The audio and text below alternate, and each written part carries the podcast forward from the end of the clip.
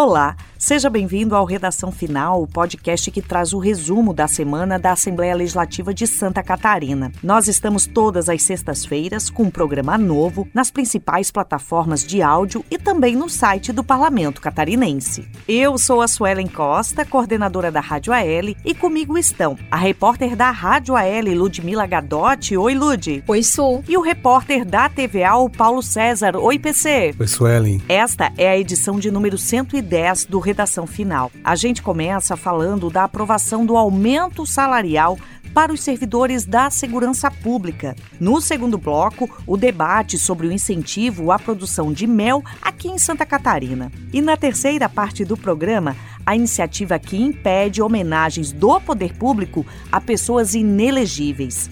Vamos em frente.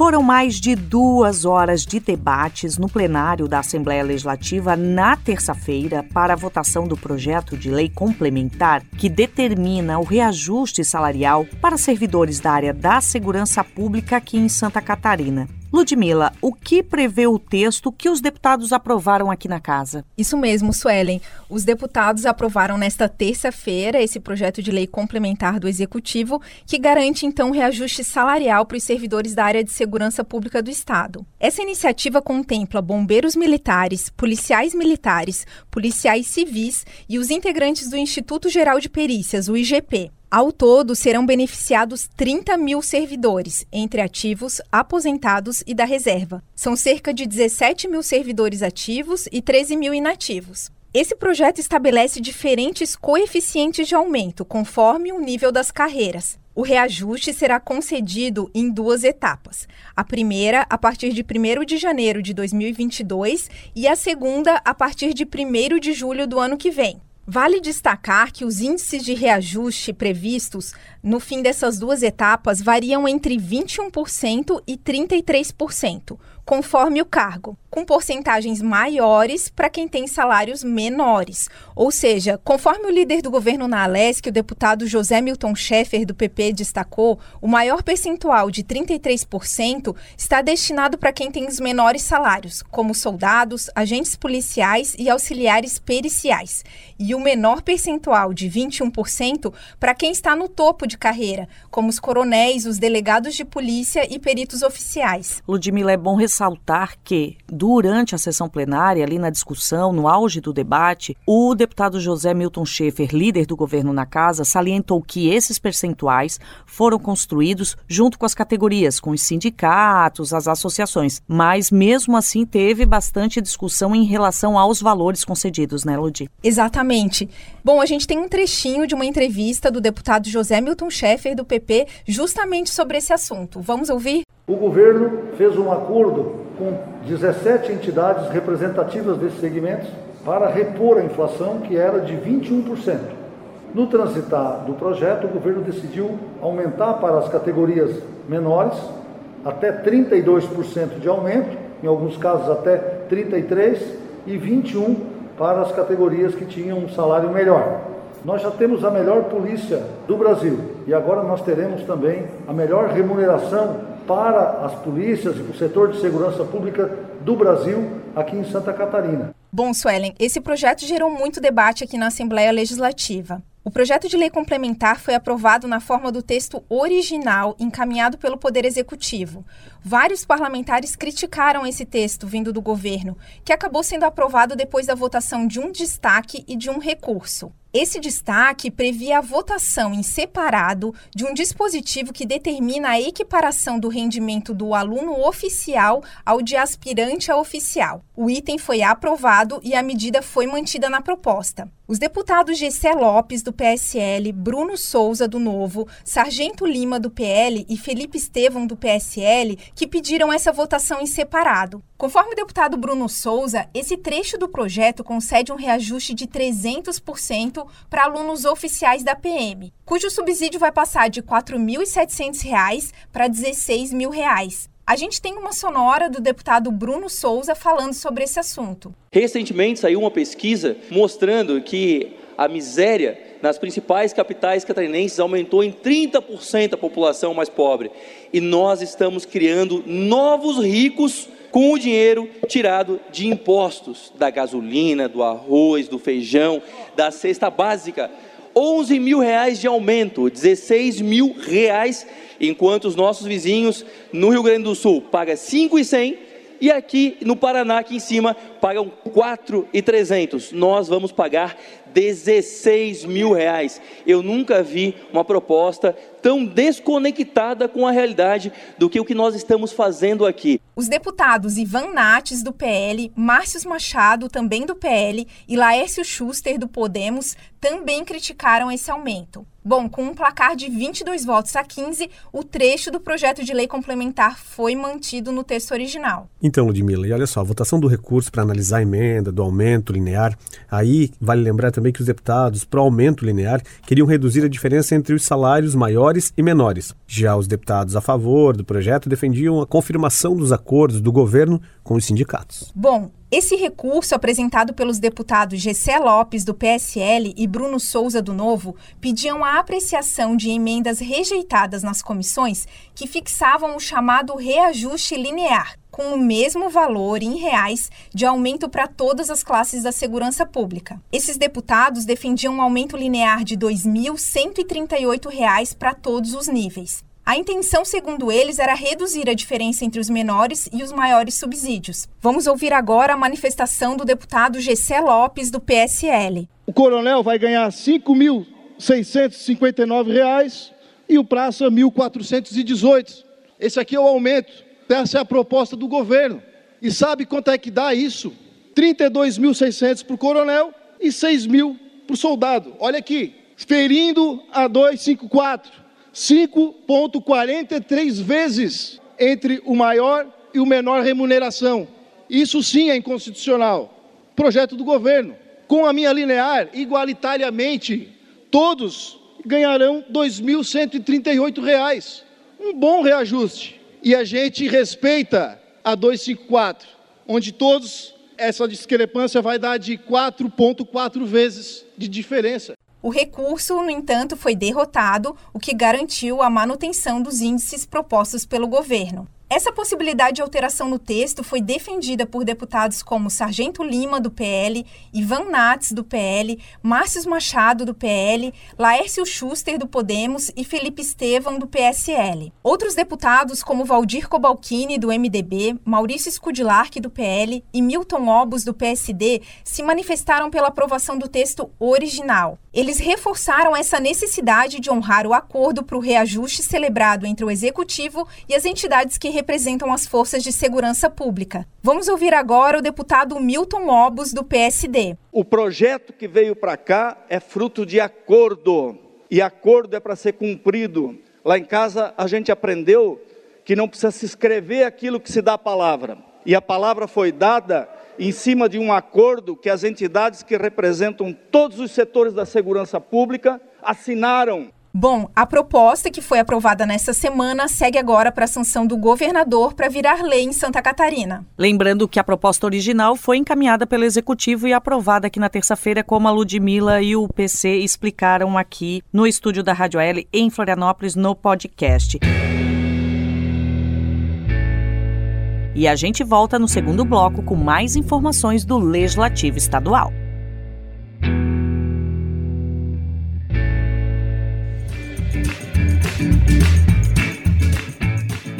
E a Assembleia Legislativa vai se voltar para as discussões sobre o futuro de um dos principais setores do agronegócio catarinense, a apicultura. O setor agora conta com o apoio de uma frente parlamentar. É isso, né, Ludmila? Isso mesmo. O objetivo desse colegiado é debater e encaminhar ações e sugestões de mudanças para enfrentar os desafios, as demandas do setor. Esse grupo tem como meta atuar para a resolução de problemas, para defender, proteger e auxiliar os criadores de abelhas no estado. O coordenador dessa frente parlamentar é o deputado Moacir Sopelsa, do MDB.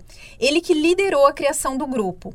Além dele, outros 24 parlamentares fazem parte do colegiado. Durante a instalação da frente parlamentar, o deputado Sopelsa defendeu investimentos governamentais para dar continuidade ao desenvolvimento da produção. Além de destacar a necessidade de discutir a produção de mel no estado, ele sempre ressalta a importância das abelhas para a preservação do meio ambiente e para a agricultura, no processo de polinização para a produção de alimentos. Já está definido também que em fevereiro de 2022, ano que vem, o comando dos trabalhos vai passar para o deputado Valdir Cobalcini, do MDB. Essa frente parlamentar foi idealizada para incrementar as políticas públicas que fizeram de Santa Catarina um dos principais estados produtores e exportadores de mel. Santa Catarina está entre o terceiro e quarto lugar no ranking de exportação. O estado é considerado destaque, referência nacional na qualidade e na assistência técnica. Para ter um exemplo, na safra de 2019-2020, Santa Catarina produziu 7.500 toneladas de mel. De acordo com o Censo Agropecuário de 2017, o estado tem cerca de 17 mil criadores de abelhas, sendo 9 mil apicultores, que são aqueles que lidam com abelhas melíferas,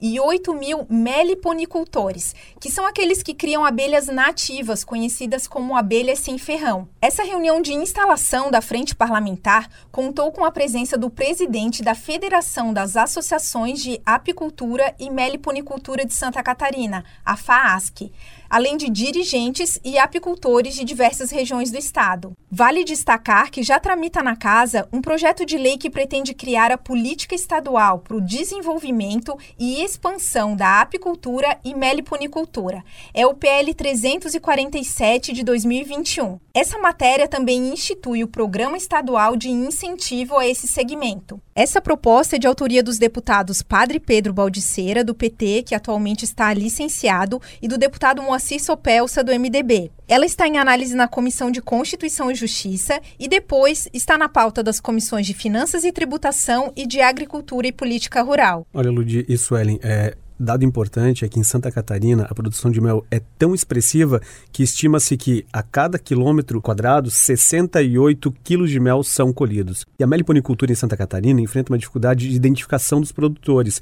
Por isso esse projeto de lei que tramita na Assembleia Legislativa deve trazer um grande ganho para eles, simplesmente por um fato econômico, que o quilo do mel proposto aí pelas abelhas sem ferrão custa em torno de 250 reais, ou seja, uma grande fonte de renda para essas famílias que não têm políticas públicas ainda definidas em Santa Catarina. É isso mesmo, Ludmila e PC. E essa semana também foi discutido aqui na Comissão de Saúde da Assembleia Legislativa, reunião que aconteceu na última quarta-feira, requerimentos para debater situações relacionadas à saúde pública. Um deles pretende tratar do enfrentamento à dengue aqui na região da Grande Florianópolis e também na região norte do estado. Outro tema que deve ser debatido é o monitoramento glicêmico para o cuidado da diabetes das pessoas que possuem diabetes e ainda a prevenção do câncer de próstata. De autoria do presidente deste colegiado, deputado estadual Neudi Sareta do PT, foi aprovada a realização de uma audiência pública para tratar desta questão do enfrentamento de casos de dengue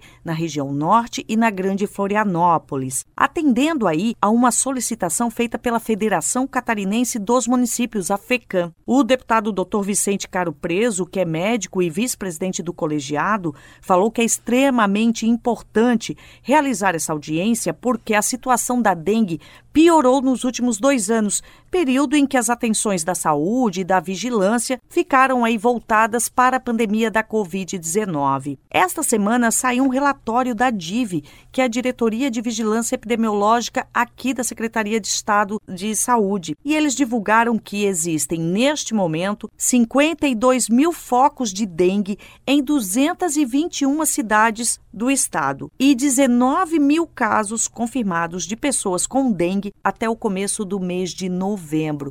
Portanto, um assunto que deve ganhar destaque aí, até por conta da chegada né, da alta temporada aqui em Santa Catarina. E a gente vai falar de um outro assunto que foi debatido esta semana aqui no Legislativo Estadual. Na verdade, uma reunião importante que aconteceu com membros que formam aí a chamada Bancada do Oeste. É isso, PC? É isso, é isso, Ellen. Olha só, a Bancada do Oeste é composta por 16 deputados. É o maior grupo de parlamentares que defende uma região em Santa Catarina. Automaticamente isso gera força para a região também e defende demandas daquela área. Para ter uma ideia, nessa reunião mensal que ocorreu, eles defenderam aí recursos para a área de segurança pública, devido aos inúmeros pedidos que surgem lá da região. Somente lá no extremo oeste, 35 cidades apresentaram demandas de deficiências da área de segurança pública para as polícias militar, civil, rodoviária e inclusive corpo de bombeiros. E o que eles mais reclamam é a falta de equipamentos, kits de segurança, viaturas e até estruturas físicas para fazer o atendimento à comunidade. E aí isso chamou a atenção dos parlamentares que levaram para a bancada do Oeste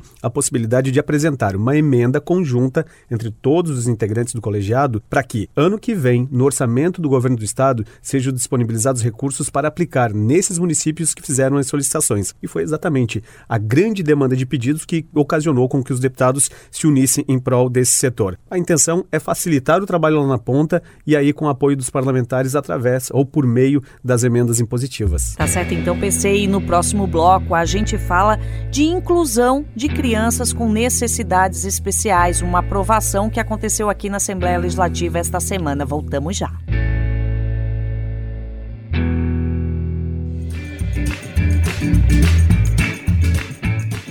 Nós falamos no primeiro bloco da aprovação em plenário do projeto do reajuste da segurança pública, mas essa não foi a única proposta aprovada nessa semana pelo Parlamento Estadual. Na quarta-feira, os deputados também votaram projeto que limita a concessão de homenagens pelo poder público.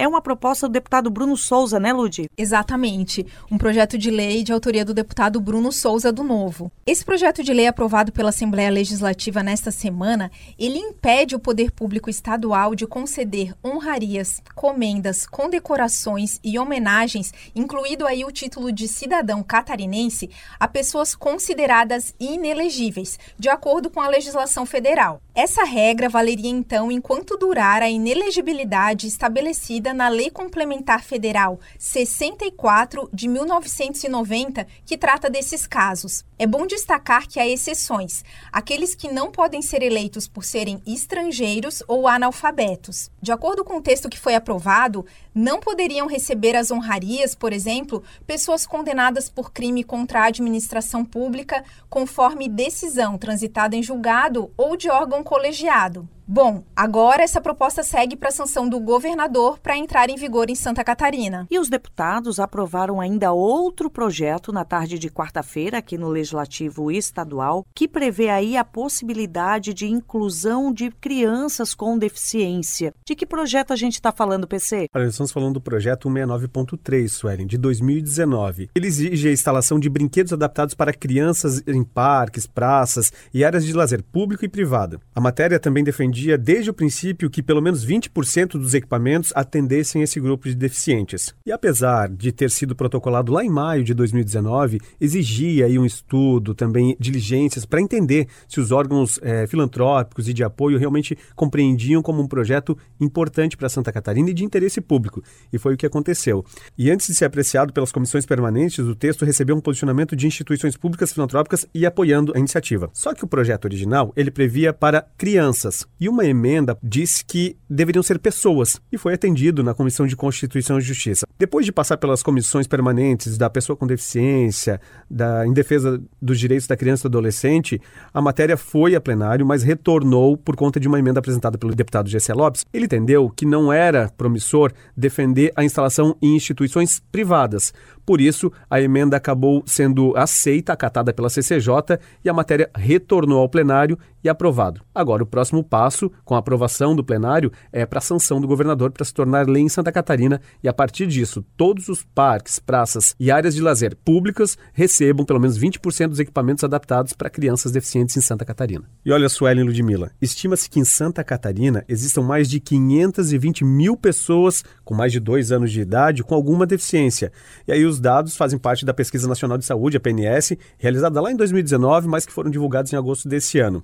E esse volume representa cerca de 7,5% da população catarinense, ou seja, demonstra a importância do projeto e que vai trazer aí o, o objetivo principal, o foco da justificativa do projeto de lei original, que é a inclusão dessas crianças. Além desses projetos que nós comentamos hoje aqui no podcast da Rádio AL, você pode acompanhar outras aprovações, discussões e participar até de enquetes do Legislativo Estadual por meio das nossas redes sociais, no facebook.com barra Assembleia SC e no Instagram e no Twitter, arroba Assembleia SC. Ainda tem os canais no YouTube, os canais da TVA no YouTube, youtube.com barra Assembleia SC. E olha, a comunicação é tudo e a Assembleia Legislativa quer estar presente na vida dos catarinenses. Por isso, disponibiliza também o canal de WhatsApp. Basta mandar uma mensagem pelo WhatsApp da Assembleia Legislativa com a palavra SIM para o número 48 99960 1127. Eu vou repetir para quem não teve tempo de anotar. 48 99960 1127. E aí vocês vão saber tudo o que é discutido, debatido e aprovado no Parlamento Catarinense. Esse foi o Redação Final, o podcast da Assembleia Legislativa de Santa Catarina. Estamos toda semana nos tocadores de áudio, como Spotify, Google Podcast e Apple Podcast, e também no site radio.alesc.sc.gov.br. O programa, gravado no estúdio da Rádio da Assembleia Legislativa, em Florianópolis, comigo, Suelen Costa, coordenadora da Rádio AL, e com a repórter da Rádio AL, Ludmila Gadotti, e o repórter da TVAL, Paulo César. A edição de áudio foi de João Pacheco Neto, Mário Pacheco e Marcos Silvério. Até a próxima!